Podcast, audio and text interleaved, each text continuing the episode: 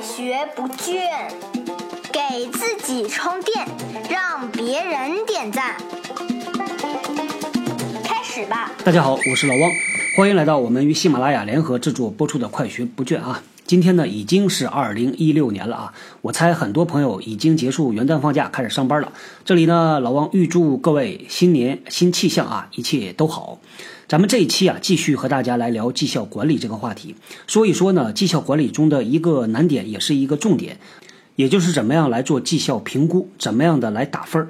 说实话，这是非常非常不容易的一件事儿啊，因为我们现代商业社会呢，已经做到分工非常非常细致了。原来古代讲说三百六十五行，行行出状元，那到了现代社会呢，我相信呢，肯定不止有三百六十五种工作。乘以十，乘以一百都有可能的。那这么多的工作啊，千变万化，随便呢揪一个工作岗位出来，然后选做这个工作的俩人，咱们呢就拿这套方法论来衡量这两人的工作，还能够很清楚的衡量出谁好谁不好。之后呢，相对来说啊，能够比较公平，让这俩人还能接受啊，这是多么不容易的一件事儿啊！现代绩效管理体系啊，整个这套方法论呢，是基于五十多年以前。美国那个管理学家叫做彼得·德鲁克啊，这个老爷子当时提出来的 MBO 的方法论，MBO 呢叫做基于目标的管理。发展到今天呢，它整个这套方法论已经是比较成熟了。现在大部分公司用的基本上都是这样的一套办法。首先呢，从衡量的角度来看，第一个呢叫做结果，第二个叫做过程。在很多公司的培训材料里边呢，特别喜欢呢把这两个方面把它归纳成两个英文单词，叫做 what 和 how。那从衡量的方法来看呢，也有两种啊。第一种叫做定量，也就是通过数字，通过指标。第二种呢，叫做定性啊。啥叫定性呢？就是很难去用数字指标描述的。那么我们就用一些文字来描述。这些年呢，在我的工作经验里边呢，呃，在不同的行业、不同的公司啊，都在用这么一套方法论。我的体会呢，现在有一个模模糊糊的感觉。我觉得呢，如果把一个公司看作一个金字塔结构的话，越是往下定量的比重会越高，越是往上定性的比重会越高。最典型的例子啊，就是工厂里边的操作员在生产线上工作的这些岗位啊，因为他们的工作呢，基本上就是计件工资，做了多少活是能够一目了然的，他的绩效结果呢，也是根据他做了多少事儿来直接给报酬的。这个原因呢，我猜应该是这样子：不同的工作岗位属性不太一样。对于基层岗位呢，他做的东西啊都是比较的具体的，也是经常的重复，所以呢，像这样的岗位呢是比较容易用定量的方式啊来衡量的。但是有一些岗位呢，比如说一些部门的主管呐，一些高级岗位啊，它里边的不确定因素会比较的多，具体做什么可能要根据情境来调整。像这样的岗位啊，它里边的工作内容啊，有相当一大部分就得用定性的方式来衡量，不太适合用定量的方式。那除了这个方面之外呢，我觉得还有一个角度会影响到看一个工作岗位到底是定量偏多呢，还是定性偏多。这个角度呢是这么看啊，在一个公司里边一定存在着一条价值链。我来尝试着解释一下这个价值链啊，比如说呢，拿我们都吃的 KFC 肯德基来举例子的话。肯德基呢，它在各个地方啊，它的早餐不太一样的啊，按照各地的特色，所以谁来解决这个问题呢？有它的采购部门去采购各种各样的原料，采购面饼啊，还有冷冻的肉块啊，还有薯条，还有针对于各地不同需求的什么半成品的油条啊等等。他把这个原料采过来之后呢，要放到仓库里边去。那再由物流部门呢去把这个原料送到各个门店。到了各个门店呢，要专门有人去砸。在这个环节里边，还有一些隐形的部门，比如说肯德基里边呢，还有市场部、还有财务部、还有行政部、还有 HR 部门。这些部门呢做什么呢啊？对于市场部来说呢，它每隔一段时间，它会开发新品，做包装、拍照片儿啊，在门店里边广贴各种广告。那对于行政部门、对于财务部门、对于 HR 呢，他们做啥呢？他要保证这些干活的员工有工资拿、有福利、有各种各样的保障、有报销系统等等吧。我们想象一下啊，我们站在肯德基的这个柜台前面，端着一个餐盘，里边放着一个汉堡、一杯可乐。这个虽然看起来很简单，但是它是经过一个长长的价值链条，一步一步的增值，最后到我们手里变成了一个我们能用的产品，对吧？那这个环节可以分成三段啊。最开始那段呢是原料，不属于肯德基，属于供料的市场。中间这一段呢就是肯德基，它在内部不管怎么复杂，其实就是一个主链条，每一个环节各个部门都在往里边增加价值，到最后变成产品，我们消费者买单。我掏的这么几十块钱买的就是通过这么一个价值链条，它所增加的价值，对吧？那这个链条呢，可以分成两类。第一类呢，叫做主价值链。这个主价值链呢，啊，就是刚才提到的，像采购啊、销售啊、门店呐这些员工。那还有一类呢，是提供支撑部门的，啊，叫职能部门，像人力啊、财务啊、行政啊这些部门呢，就是提供辅助价值的。对于这个主链条上的这些业务部门呐，这些岗位啊。我的体会呢，是以量化的考核为主，以定性的考核为辅。反过来，对于那些支撑部门、职能部门的岗位啊，往往呢是以这个定性的为主，定量的为辅啊，大概是这样的一个规律吧。说到这儿，我终于把这个概念说完了。希望呢，我把它解释清楚了，大家也听明白了。简单的说几个我们比较常见的定量和定性的考核指标啊。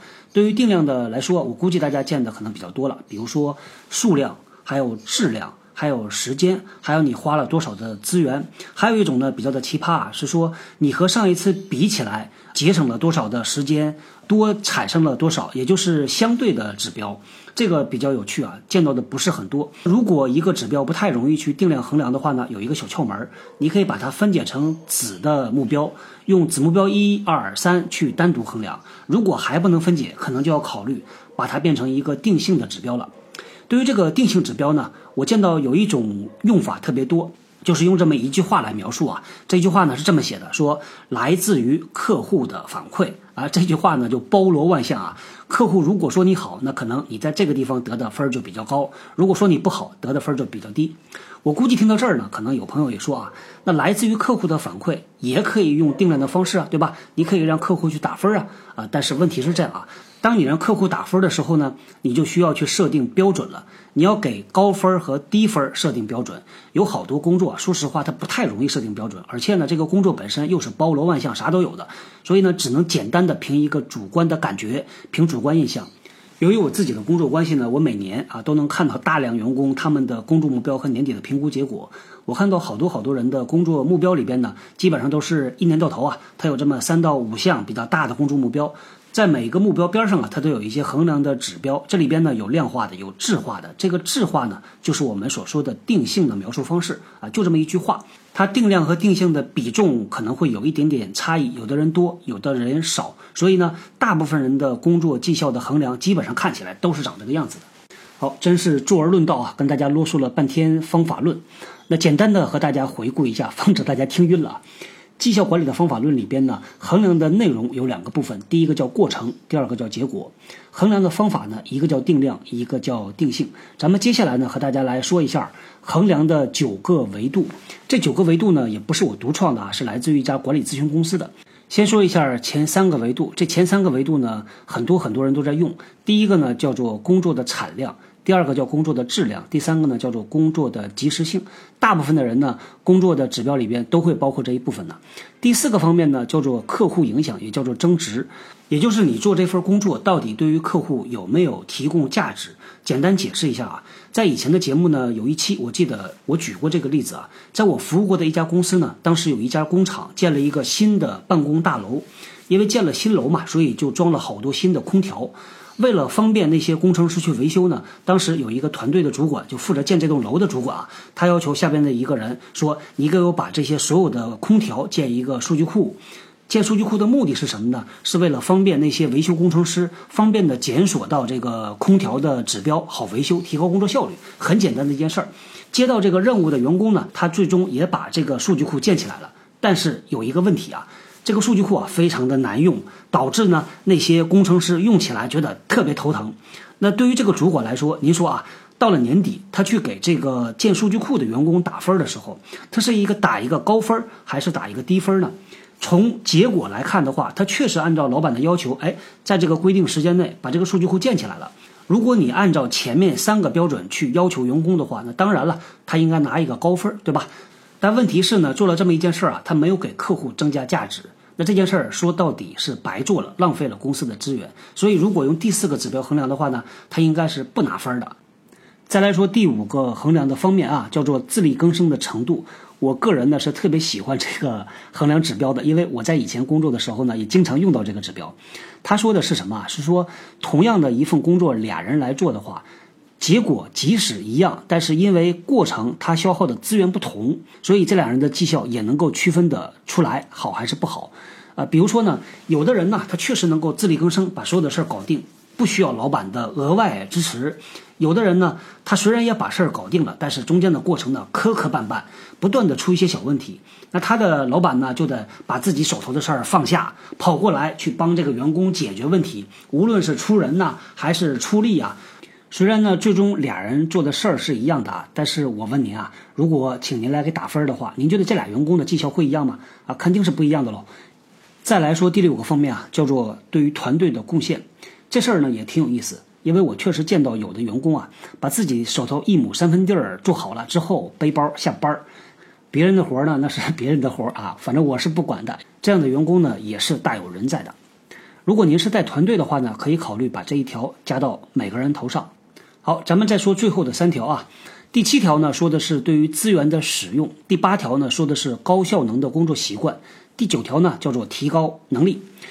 第七条所谓的资源使用啊，是我们确实能看到，有的人呢，他对资源脑子里没这根弦儿，经常呢是浪费、无效率的去用这些资源。有的时候呢，同样一件事儿啊，他要使用比别人多得多的资源，每次都超预算，每次都超额，但是做的东西呢，产出又不高。第八条呢，是衡量这个人工作是不是够高效。在工作里边，我们经常能看到一类特别特别辛苦的老黄牛型的员工啊。经常呢，晚上回家很晚啊，在那吭哧吭哧干活。但是呢，你拿他去和那些准时下班、背包就走的人比起来，好像他也没干那么多的活出来。那对于这种员工啊，我们只能说他的工作效率实在是太低了。同样的时间，他的产出比别人要少。说实话呀，这样的员工还真的是挺多的。我呢，之前也观察过，我看一下到底是啥原因导致的啊。我觉得有一类员工呢，是所谓的追求完美型。比如说呢，做一个幻灯片儿。啊，他在选图片的时候呢，他可以花二十分钟、半个小时去挑一个他认为满意的图片。但问题是这样啊，在这件事儿上面是非常主观的，不存在所谓的满意的图片，因为你觉得满意，可能别人觉得还不够好。这就浪费了大量的时间，所以经常说啊，做幻灯片呢，就像女人的衣柜一样，不管你有多少时间，都能把它塞满。我看到无数的人在做幻灯片上面啊，就左改右改，花了大量大量的时间，真是一个无底洞啊。那另外一个方面呢，我看到有的人比较容易受干扰，做这件事儿呢，突然间外边来一个什么信号，一个电话过来，一个邮件过来，别人聊了那么一两句，他的注意力嘣就被拉出去了，过了半天又拉回来，前面的活白干了。接下来从头再来一遍啊，这种也有，还有一类啊，我觉得是工作没啥条理，就做这个事儿啊，是东一头西一头，想到什么做什么。总之呢，不管是什么原因导致的，他最后表现出来的啊，就是同样的单位时间，他的产出是比较低的。在年底谈绩效的时候呢，说实话，这种员工啊，真的是哀其不幸，怒其不争，因为有的时候他还觉得很委屈，说你看，我也花了很多时间，我天天在这加班啊，没有辛劳还有苦劳呢，对吧？这是经常挂在嘴边的一句话，但问题呢？企业的游戏规则不是这样的啊，不是看你花了多少时间，而是看你做了多少东西出来，是结果导向的。所以呢，对于这样效率很低的员工，说实话呀，我觉得真的是挺亏的，因为花了大量的时间，但是没有回报。所以这个第八条啊，高效的工作习惯，我觉得呢，对于公司来讲，对于个人来讲都是挺重要的，但是往往是被忽略。不管公司要不要求，自己起码可以给自己提一个要求。高效的工作啊，好，咱们再来说最后一条啊，第九条叫做提高能力。提高能力这一条呢，我见到比较少有公司愿意去用的，因为这个其实是对于一个个人成长啊方面的考核。举个例子啊，比如说有的人呢。他会说：“我也不要求那么上进，我也不想去做什么总监，去做副总，做总经理。我觉得现在挺好，这个钱呢也觉得够了啊，工作压力呢也 OK，所以呢我不太愿意去提高了。往往呢我碰到这种时候，我会跟他们讲，我说可以的啊，你如果觉得现在很好的话，你不愿意往前跑，不愿意跑在第一名，没问题的。但是你要知道啊，这个人在职场呢，就像逆水行舟一样的，不进则退。”如果您不想跑得太快的话，起码您也别被他落下。对于这样的员工，我一般会加上这么一条的，叫做持续的学习。啊，这个是很多的主管头疼的一类员工，也就是不求上进的，没有什么太强的职业动力，不太愿意努力的员工。那我觉得，对于这样员工呢，你可以尝试着加这么一条，但前提他要同意才行啊，不太容易啊。那如果你不做这件事儿的话呢，可能就会发生啊杰克韦尔奇说的那个情况，即使呢他不被现在的企业所淘汰，到最后呢也会被市场所淘汰的。在去年寒假的时候呢，我们全家去欧洲玩，在西班牙的一个小镇的广场上啊，我看到了公平女神的雕像。这公平女神的名字叫做西米斯，她的形象呢是一手举着天平，一手举着宝剑，双眼微闭。我觉得追求公平啊，是所有人都向往的，尤其呢在职场上，我们都希望呢我的付出有回报。那怎么样确保这个公平呢？目前的绩效管理体系就是唯一的一个途径来确保相对公平，但是说实话，它是没办法做到绝对公平的。即使未来有一个更好的体系来替代它，也不太容易做到绝对公平。那真正保证公平的是什么呢？我觉得所谓的公道自在人心呐，还是取决于用这套系统的人，因为这个工具啊，毕竟它是工具嘛，还是要看谁来使用它。不见得是一个好人呢就能够保证公平。我觉得是一个熟悉这套体系、相信这套体系、会用这套体系的人，也就是训练有素的职业人。所以这是我一直坚持的一个信念呢。我认为呢，职业化是解决很多问题的基础。如果没有职业化的话，我们把再好的工具体系搬过来用也是用不好的。好，咱们今天呢就聊到这里，我们后天接着聊，拜拜。